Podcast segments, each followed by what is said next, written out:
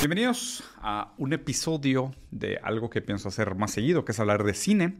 Y hoy les voy a platicar sobre mis cinco películas favoritas de este 2022. La verdad es que hubieron bastantes películas buenas, sobre todo ahora final de año. Eh, me pareció sorprendente porque, digo, a ver, creo que en, retrospectiva, obviamente, venir saliendo de pandemia, eh, del encierro, pues seguramente produce muchísimo dolor, produce muchísima reflexión. Eh, habían muchos proyectos que se quedaron pendientes, que no se pudieron terminar de grabar durante la pandemia. Entonces no me sorprende también que ahora justo después de pandemia empiezan a salir todos estos grandes proyectos que seguramente estaban atorados en, un limbo de producción que nunca se concretó o de plano en, detalles finales, ¿no? De cosas que se tenían que hacer en la vida física, lo cual es un buen año para nosotros que nos gusta el cine, que han pasado cosas interesantes. Les voy a platicar sobre mis cinco películas favoritas de este año.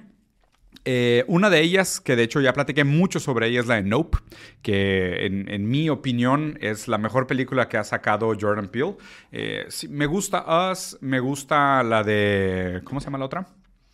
Joder donde se cae al vacío de la hipnosis de una familia blanca. a fin de cuentas, Jordan Peele también un gran crítico en el sentido de la discriminación racial y discriminación de clase. obviamente él como una persona negra en Estados Unidos sufre discriminación sistemática y sus películas hablan mucho del tema, pero esta película Nope habla sobre muchas cosas, inclusive de la sociedad del espectáculo, de cómo nosotros somos... Eh, víctimas de la social espectáculo y ya somos incapaces de vivir cualquier cosa de una manera directa y real. Get Out, la tercera película, gracias.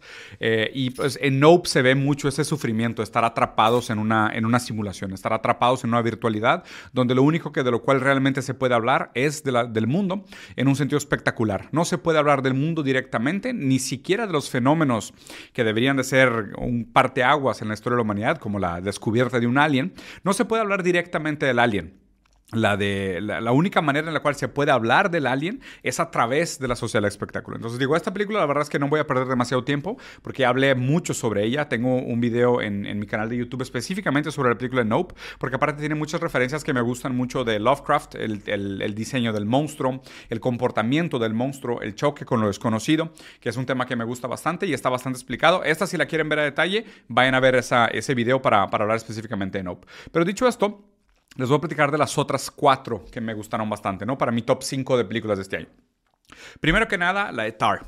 Eh, la verdad es que las películas no están organizadas en ningún, en ningún eh, orden específico. Aquí las voy a tener solo como mi lista. No, no sé cómo las acomodaría. Ahorita les digo realmente cuál fue de mis favoritas. Pero bueno, esta de Tar, gran película, sumamente buena. La actuación de Kate Blanchett es una locura. La verdad, de por sí actúa muy bien, pero en esta película yo realmente creo que el papel le funciona muy bien. Un pequeño sinopsis de la película. Es una conductora de orquesta, eh, específicamente la orquesta de Berlín, lo cual para un conductor de orquesta es un, es un mérito sumamente grande conducir esa, esa orquesta, pero es una mujer que eh, de alguna manera definida por sus preferencias sexuales. Ella es eh, homosexual, es una lesbiana, le gustan las, mujeres. Tiene una esposa, tienen una hija, que creo que queda implícito de que está adoptada de alguna manera. Una relación relativamente funcional, en donde se ve obviamente algunas de las perversiones del personaje. Pero lo más interesante para mí de esta película fue algo brillante que lograron hacer con, esta, con, con este personaje, ¿no? Ella, una mujer eh, en una posición de poder, lesbiana, como sería todavía un grupo, un grupo todavía más minoría, por decirlo así, digo, las mujeres obviamente sufren de una falta de poder sistemático estructural, ¿no? Una mujer eh, homosexual, pues todavía más, ¿no? Sería todavía más subalterna, en un sentido tradicional de la lectura de la, de la política, de los poderes, lectura medio Foucaultiana, si lo quieren ver así. Pero en este personaje pasa algo bien interesante. Ella, mujer, homosexual, pero está en una posición tan poderosa por su talento, por lo, que, por lo que es capaz de hacer con sus movimientos y el manejo de la música y el manejo de la orquesta, que usa de su posición de poder para ser una mujer lesbiana sumamente eh, misógina. Sumamente misógena, acaba aprovechándose de las mujeres que la rodean, es una depredadora eh, se ve que sus relaciones aparte son demasiado tóxicas y acaba vinculándose de una manera nociva con, chavas más jóvenes que, se quieren acercar a ella o que se aspiran a puestos de, privilegio dentro de la orquesta. Y ella pues abusa de su posición de poder para... Eh, para eh, pues, llevar a cabo sus, deseos, sus pasiones y su manera tóxica de relacionarse con las demás. ¿no? Entonces, me parece ese como tema central, el de una mujer lesbiana en un puesto de poder que se acaba comportando como misógena y como hombre casi, eh, al aprovecharse de su posición de poder para conseguir lo que quiere sexualmente a la gente que la rodea. eso, eso me parece un tema central sumamente bien logrado dentro de la película de Tar. Otra cosa que me parece interesante en la película de Tar es que la pregunta que se plantea en la película es si se puede separar la obra del autor. ¿no? Porque a partir del momento, obviamente, ya aquí un poco de spoilers, si no lo quieren ver, pues les recomiendo cambiar de canal. Eh, un poco de spoilers, a partir del momento que ella se empieza realmente a meter en problemas por abusar de su posición de poder para llevar a cabo sus, deseos sexuales, eh, le produce una serie de consecuencias en su carrera, en su profesión, ¿no? Y, claro que la pregunta que se plantea centralmente en esta película es esa, ¿deberíamos de separar la obra del autor? Ella, por ser capaz de ser una gran conductora de orquesta y lograr hacer algo con la música que poca gente puede hacer, tanto hombres que se mueren de envidia de ella como otras mujeres que han tratado de seguir sus pasos, ella se siente realmente única en su talento y su capacidad.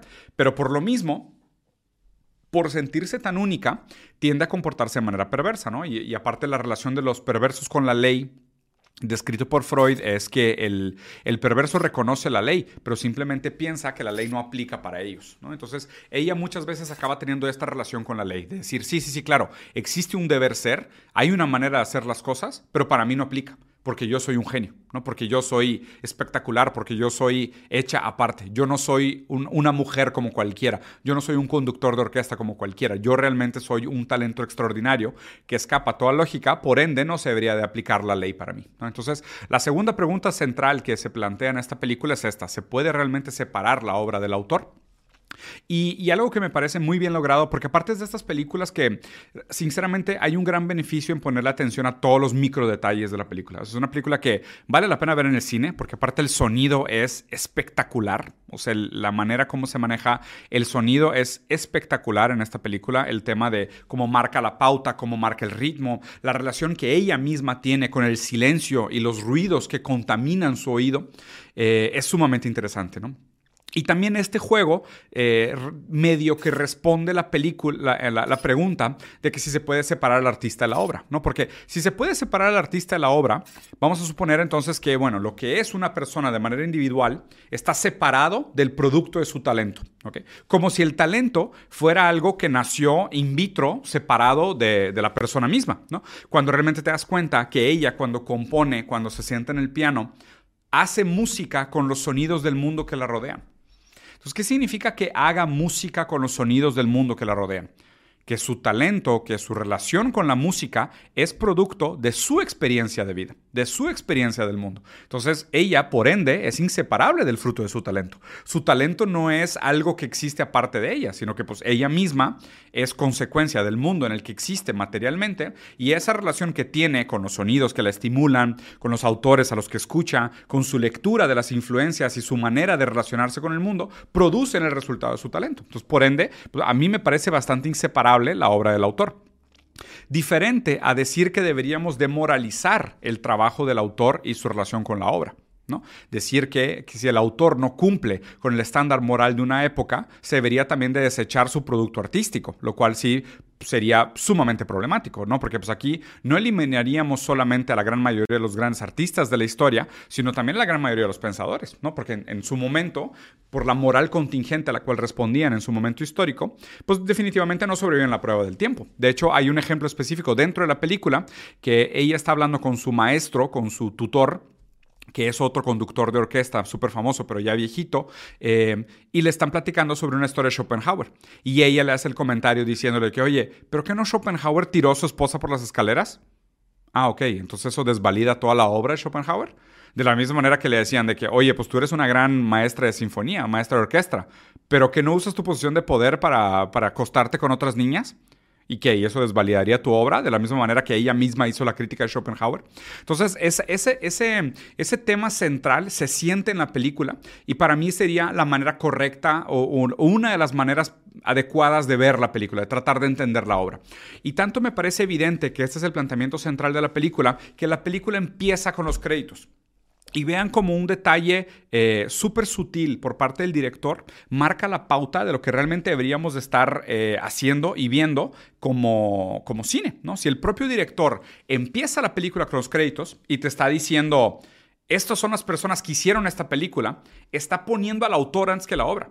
O sea, me pareció un detalle eh, bastante sutil, pero muy bien trabajado, de plantear la problemática desde el principio. ¿Por qué una película empezaría hablando del autor? O sea, ¿por qué una película empezaría nombrando a todas aquellas personas involucradas con la obra antes de presentarte la obra misma? Claro, porque la relación entre el autor y la obra es de los temas centrales de, la, de, la, de lo que estamos platicando aquí. Entonces, una película, la verdad es que me sorprendió bastante.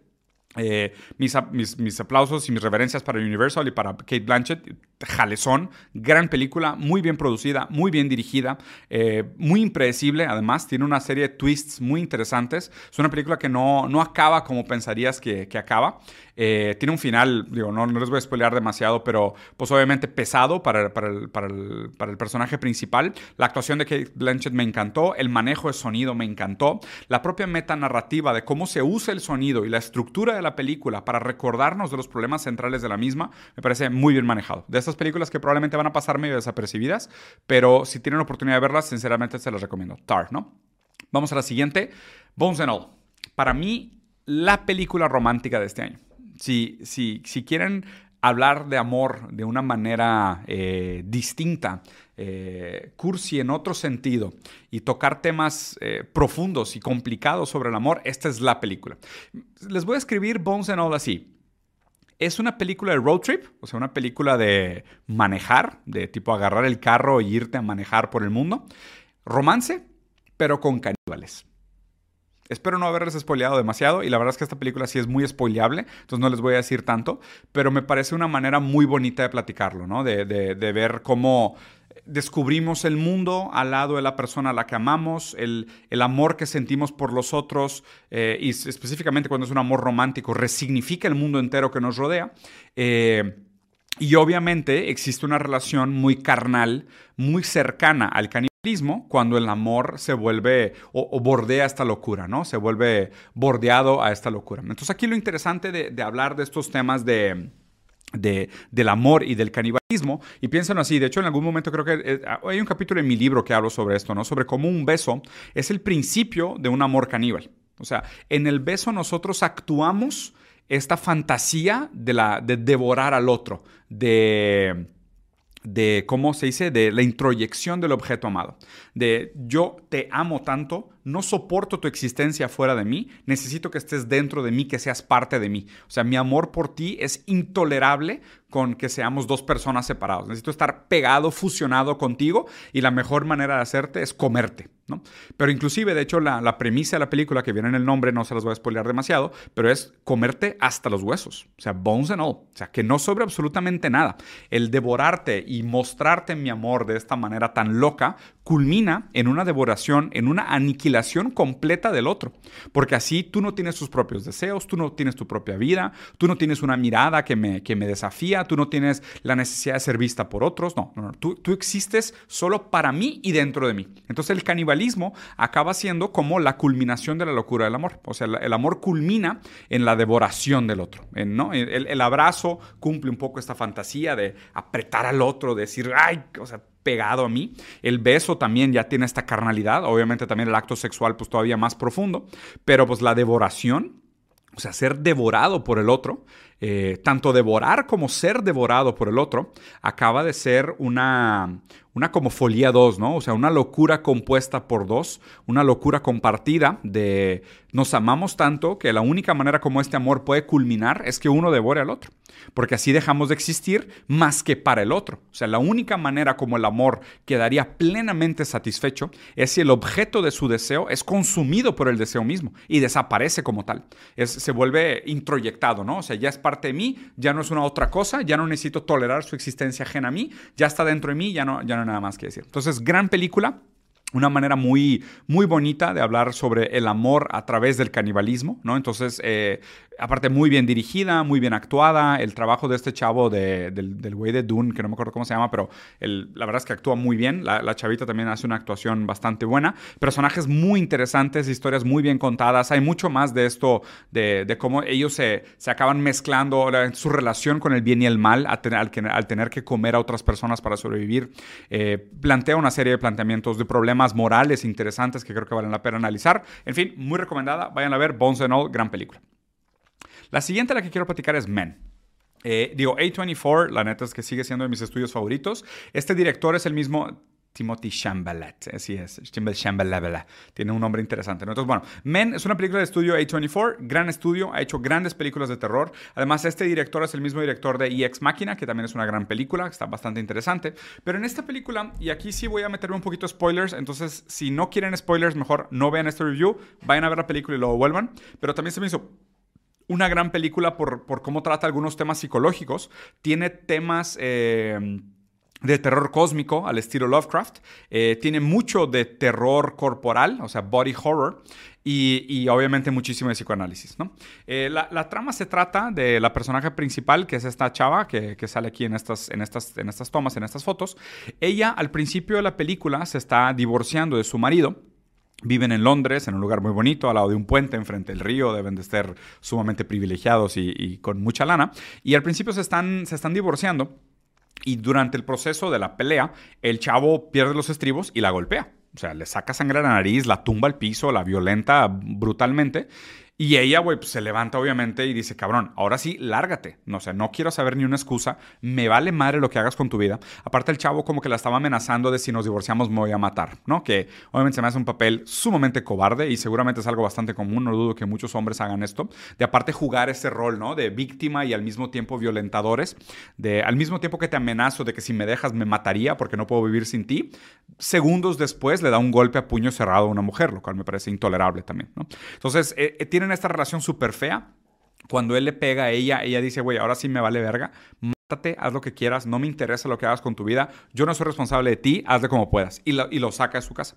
Y el güey se sube al techo del departamento y se avienta desde el techo para y justo en ese momento ella está viendo hacia afuera la ventana. Y en el momento que él va cayendo, hacen contacto visual. Entonces ella se queda traumada, güey, con el suicidio de su ex marido para sentirse bien consigo misma, lo cual, pésima elección, por favor nadie nunca haga esto, me parece las peores ideas posibles, ella decide irse dos semanas a una casa en medio del bosque, en, las, en la colonia, tipo en el, en el pueblo lejano en, el interior de Londres, por decirlo, el interior de Inglaterra, por decirlo así, ¿no? Entonces ella se va y se muda a un pueblito de esos de, de, de hillbillies, de granjeros y cazadores, en el interior de Inglaterra. Y se empieza a topar que todos los hombres con los que interactúa son iguales. O sea, no solo que se comportan iguales en el sentido cliché de todos los hombres son iguales, ¿no? The men are all the same pero sino que física y estéticamente los hombres aparentan ser idénticos, ¿no? Entonces, aquí como se ve en esta foto, pues definitivamente es el mismo actor, pero aparte también hay niños que tienen el mismo rostro, o sea, aunque tengan el pelo distinto y los, y los dientes diferentes y la, la compostura física distinta, acaban siendo todos iguales. Y aquí es donde empieza a ponerse sumamente interesante la película, ya no les voy a arruinar tanto, pero pasa mucho del proceso de catarsis de ella, de toparse con el mismo hombre en todos los lugares, ¿no? Que es un poco lo que, porque recordamos a que la gente vaya a terapia, porque si tú no vas a terapia, tú te vas a topar a tu exnovio en todos los hombres que vas a conocer, te vas a topar a, tu, a tus papás en todos los, todas las parejas que vayas a tener.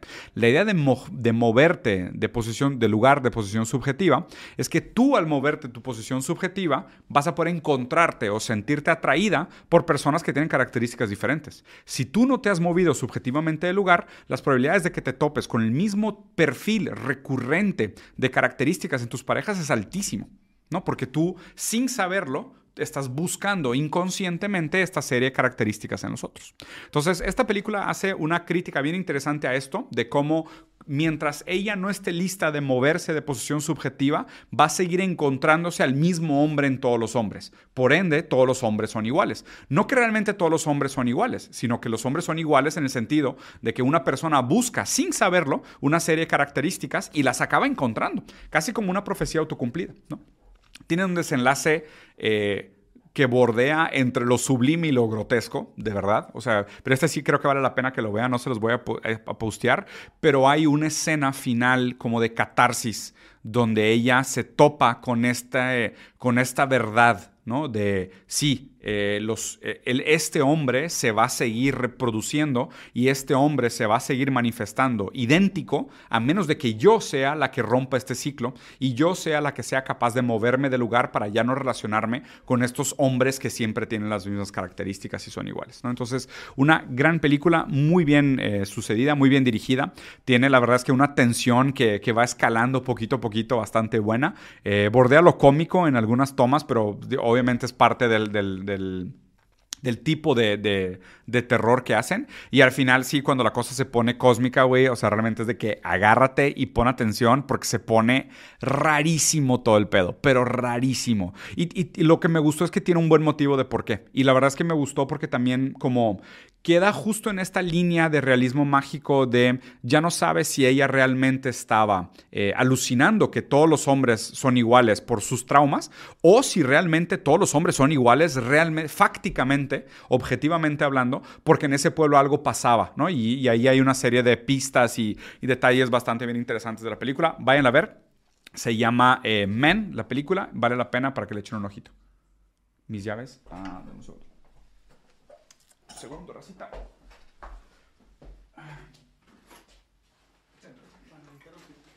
Pasa nada. Dame. Ya, sorry. Tenía que mover mi carro. Y la última película del top 5 que les voy a platicar, y esta sí, probablemente esta va a ser mi película favorita del año. Yo no ha acabado el año y hay otras películas que quiero ver todavía, pero esta va ganando. Eh, Triangle of Sadness, ¿no? Esta sí, les voy a platicar con un poquito de spoilers en lo que queda del, del, live. Eh, si no la han visto de nuevo y si les interesan los spoilers, vayan a ver y luego regresan a ver el review. Se las recomiendo muchísimo. Eh, es del mismo director que hizo la película de The Square, que es una película sobre arte conceptual contemporáneo, que tiene mucha crítica social y hace muchas cosas muy bien. Pero en esta sí ya queda clarísimo la, la intención de, del, del, director, ¿no? Eh, es una película que empieza con una pareja de modelos, que son ellos dos, de hecho, este chavito y esta chavita. Eh, em, tienen una relación donde él es un modelo masculino, ella una modelo femenina, están en high fashion y trabajan con diferentes cosas. Y desde el principio de la película lo interesante es que te plantean a este personaje como un objeto del negocio, o sea, como un objeto del mundo de la moda, de ríe, ¿no? No, no rías, no rías como rico, ríe como pobre. Ahora quiero que rías para intimidar. Quiero que rías como una marca tipo...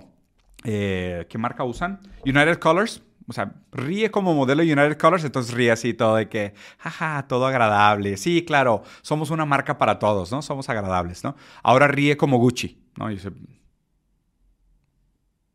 pone su cara estoica. Sí, claro. Enseñar a los demás que no les alcanza Gucci y Balenciaga, ¿no? Eh, ahora ríe como, ríe como high fashion, por decirlo así.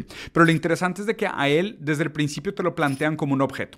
Ellos dos tienen una relación... Eh, con sus problemas, funcional, pero con sus problemas. Pero lo interesante es que te plantean la, la, dificultad entre ellos dos, donde él quiere tener una relación no tradicional, ¿no? O sea, no más bien no normativa, por decirlo como, como se diría en Twitter en el sentido de no patriarcal, no cis, no, no siguiendo los patrones y los roles de géneros. Él dice, tú y yo somos iguales, estamos enamorados, eh, nos vamos a querer, nos vamos a tratar bien y nos vamos a tratar de una manera igual, como si fuéramos dos seres humanos, ¿no? No cumpliendo esos roles sociales de lo que se espera de nosotros. Nosotros somos más listos, estamos por encima de eso, nos vamos a tratar como igual. Y desde el principio tienen una cena donde llega la cuenta y la chava medio que se hace pato para pagar la cuenta y él también como que está forzando la situación a que ella se ofrezca a pagar la mitad de la cuenta y obviamente detona la discusión, ¿no? De que ella dice, güey, pues ni me di cuenta que llegó la cuenta, pero pues qué lindo que me quieres invitar. Como ella diciendo, a mí me gusta que tú me quieras cuidar. O sea,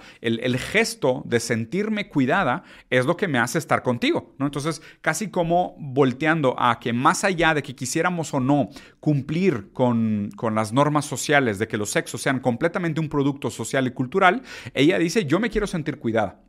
O sea, y no te estoy diciendo que me quiera sentir cuidado por un hombre, por un macho alfa, pero sino que quiero sentirme cuidado por mi pareja. Ya seas tú, hombre, mujer o como lo que identifiques, yo aún así quiero sentirme cuidada y protegida. Y el hecho de que tú me pagues una comida, una cena, es lo que me hace en este momento sentirme cuidado. Entonces ahí ya empieza como el conflicto entre ellos de establecer esa relación supuestamente horizontal, esa relación que supuestamente escapa la lógica de los constructos sociales de los, de los géneros y regresa a esta, esta horizontalidad pura, plena, honesta y transparente, donde se pueden tratar como seres, entes iguales, indefinidos, abstractos. Lo raro es que eh, después se van a un crucero, a este crucero que aparece acá, porque él le va a proponer matrimonio a ella. Entonces él le tiene que comprar un diamante, se ve como él, sufre con todos estos códigos sociales, ¿no? Porque mucho de esta película me recordó las frases de Sisek sobre que la sociedad está construida sobre estos eh, convenios sociales silenciosos, ¿no? Sobre tú vas a una comida con gente y tú ya sabes cómo, cómo se va a dividir la cuenta. O sea, tú ya sabes que si hay una persona eh, que es como el abuelito millonario, pues el abuelito millonario va a invitar a todos los de la familia. O si vas a lo mejor con una persona que te está tirando la onda, pues sabes que probablemente la persona que te está tirando la onda te va a invitar. O si vas a una cena de negocios y tú estás invitando a potenciales clientes, tú sabes que tú vas a pagar la cuenta. Si sabes que son dos amigos que tienen mucho que no se encontraron y fue de puro pedo se encontraron, probablemente se van a dividir la cuenta. Pero todo eso ya está preestablecido. Todos estos códigos sociales eh, funcionan como a priori, o sea, ya estaban predeterminados. Lo raro es cuando alguien habla sobre ellos y los trata de romper o los cuestiona. Ahí es cuando todo se pone como muy, muy ambiguo, muy extraño. Bueno, entonces ellos se van a este crucero donde él le piensa proponer matrimonio a ella, brincan celos, eh, brincan una serie de cosas de inseguridad, o sea, salen una serie de notas interesantes que te revelan cómo funciona la dinámica de relación de ellos. Pero ese ni siquiera es el tema central de la película.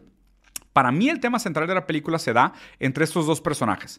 Un oligarca ruso capitalista, millonario, gordo, en tanga, con dos esposas, así todo, o sea, despilfarrando lana, tratando a la gente como instrumentos. Una mujer que nada más le pide que le tome selfies y está posando, que es como la guapa. Y la otra esposa, que es como su esposa de vida, que es una, eh, probablemente su primera esposa que va con él, que es esta que sale vomitando acá, que trata a la gente como instrumentos para ella. O sea, un ruso oligarca capitalista. Y del otro lado, un capitán de barco americano comunista.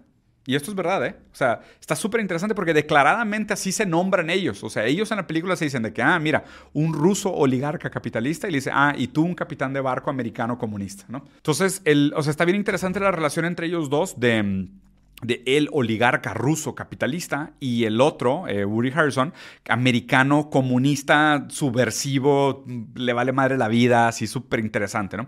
Y el, y el debate que existe entre ellos dos y las condiciones externas bajo las cuales se da el debate entre ellos dos es una pinche genialidad. Es una obra de arte brillante, ¿no? Pasan dos cosas que cambian todos. Obviamente para ellos es relativamente fácil y predecible platicar sobre quién tenía razón, si Marx o Adam Smith, ¿no? O Margaret Thatcher, que la verdad es que este güey, el, que, el ruso oligarca capitalista, se la pasa citando puras ideas de memes, o sea, como casi toda la gente que critica el capitalismo, o sea, que critica el comunismo, lo critica desde memes, y este güey citando a Marx, a Lenin, a Stalin, o sea, con pinches frases de Gramsci inclusive, con frases bien chingonas, güey, realmente hablando de teoría. Y el choque ideológico entre ellos dos es bien, es bien padre, porque aparte ellos dos, o sea, no se odian como personas, pero ideológicamente, pues obviamente están en espectros pues, profundamente distintos. Bueno, la película tiene un quiebre, como a mitad de la película, donde eh, organizan una cena con el, con el capitán, y esta cena con el capitán es durante una tormenta. Pero la tormenta está tan cabrona, o sea, se está moviendo tanto el barco y aparte como que les dan una comida medio echada a perder, que todo el mundo en el barco se enferma ojete, pero ojete, ojete, ojete, ojete, así de que vómito, diarrea, eh, desmayos, golpes en la cabeza, sangre, o sea, asqueroso, pero asqueroso, asqueroso, asqueroso. Y, y, para mí también es una película que tiene una crítica bien interesante como la decadencia de la clase burguesa.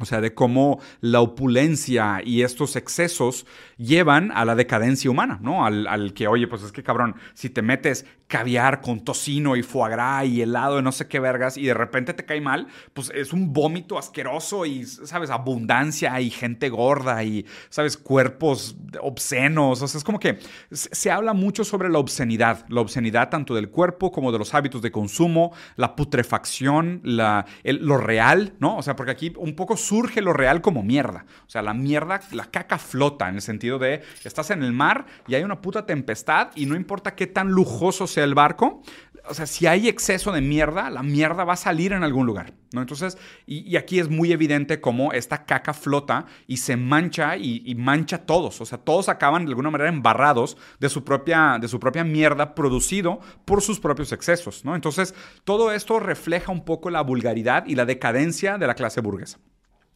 Después de esto hay un segundo giro bien interesante. Si se fijan aquí en este, en esta, en este trailer, en este como póster, hay fuego saliendo la parte enfrente del barco. Porque justo después de la cena en alta mar con mucha turbulencia y cosas asquerosas y grotescas, vienen unos piratas y atacan el barco. El problema es que atacan el barco y aparte está bien interesante porque hay una pareja de viejitos que son todos lindos, son los viejitos más lindos del barco, tratan a todo el mundo súper bien, son unos cueros, o sea, son esa parejita de millonarios que todavía se aman y se quieren y se dan besitos y se voltean a ver con amor. Dices, güey, yo quisiera que mis abuelitos fueran ellos, ¿no? Pero hay un problema. Eh, en algún momento de la película preguntan de que, oye, ¿y ustedes dos, este, cómo hicieron su fortuna? O sea, ¿cómo es que se volvieron tan millonarios? ¿Cómo se hicieron ricos? Y le dicen de que, ah, es que nosotros vendemos armas, nosotros vendemos granadas y minas. Eh, nuestra especialidad son las minas. Nada más que ahora estos locos radicales de la ONU ya no permiten las minas que nosotros vendíamos. Pero bueno, la verdad es que tuvimos un buen año, cerró muy bien y esperemos que el siguiente año nos vaya muy bien, ¿verdad, mi amor? Ay, sí, ojalá que sí, chiquita. Y sean un beso así de que de abuelitos enamorados y dices, ¿cómo, güey? Sí, claro. O sea, porque la decadencia de la clase burguesa, justo su capacidad de separarse moralmente de lo que hace el capital, o sea, que el capital produce destrucción, el neocapitalismo depende de la muerte, de la tortura, del dolor ajeno, pero ellos al mismo tiempo son capaces de abstraerse y verlo simplemente como un trabajo mecánico. Nosotros somos trabajadores honestos, vendemos minas, granadas y, armas. ¿ok? Entonces hay como un momento de justicia poética súper bonito porque los, piratas que vienen a atacar el barco lanzan una granada y la granada cae justo en la mano de la viejita que vende armas. Entonces está así como que, ah, mira, no es de las nuestras. Y el viejito dice, güey, no trae el pin de seguridad y explota, ¿no? Entonces explota, el barco se hunde y todos ellos quedan como varados en una isla, ¿no? Donde no saben dónde están. Y aquí Aquí sí, no se los voy a espolear porque vale la pena que lo vayan a ver, pero aquí realmente se muestra un poco cómo se condicionan las relaciones de poder por la propiedad de los medios de producción.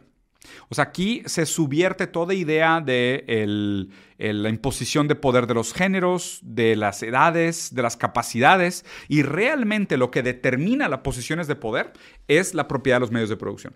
O sea, se invierten completamente los roles y todos aquellos convenios sociales que antes parecían tan importantes para la película, como quién paga la cuenta, a qué te dedicas, qué comiste, mi rango dentro del barco, si te puedo dar, no te puedo dar órdenes, y segunda esposa, ¿sabes? O sea, todos estos antiguos convenios sociales desaparecen en el momento que ellos están en una isla y que solo una persona sabe cocinar. En el momento que están en una isla y solo una persona sabe cocinar y tiene el dominio sobre la capacidad de producir comida, todas las relaciones de poder se subvierten. Y es bien interesante ver cómo justo antes te habían planteado adentro del barco la problemática entre capitalismo y comunismo y después, en una condición material distinta, en una condición material distinta, se reestructuran relaciones de poder. Y también es interesante y habría que notar que estas personas obviamente no olvidan su pasado, sino que siguen siendo quienes son y arrastran sus sesgos, sus predisposiciones, sus intenciones, sus herramientas eh, eh, sociales de negociación y arrastran esta esta lógica y ahora la tratan de aplicar bajo un contexto donde hay nuevas relaciones de poder y nuevas relaciones de condiciones materiales. Y sobre todo eso, ¿quién es dueño de los medios de producción? Y cómo se reestructura toda la sociedad, en este caso un microcosmo, por la, nueva eh, materialidad, por la nueva relación de poder que se da entre, entre las personas participantes. Entonces, gran película Triangle of Sadness, la verdad para mí película del año. O sea, me reí, güey, me hizo pensar, tiene grandes diálogos. O sea, sinceramente, gran, gran, gran, gran, gran movie. Sí se las recomiendo muchísimo, sinceramente. Váyanla a ver. Y nada, bueno, aquí voy a cerrar el top 5, nada más recapitulando. Las películas que les recomendé para este año es Nope, muy buena. Eh, Triangle of Sadness, Men, Bones and All, Bones and All, que también peliculón. Y la última que les recomendé fue la de Tar Movie, la de Kate Blanchett, que también me pareció una de las mejores películas del año. Es mi top 5, espero les haya gustado. Algunas están ya en plataformas, otras están en cine, otras se me hace que todavía en cine están, pero están súper buenas, vayan a ver. Hubieron otras, la verdad es que Barbarian me gustó, eh, Titane me gustó. Eh, digo, hay Avatar 2, la verdad es que no la he visto, pero siento que va a estar muy buena. Eh, la verdad es que sí está, sí estuvo interesante el año del cine, me gustó que salieron varias cosas súper chidas. Entonces, vayan a ver, espero les guste.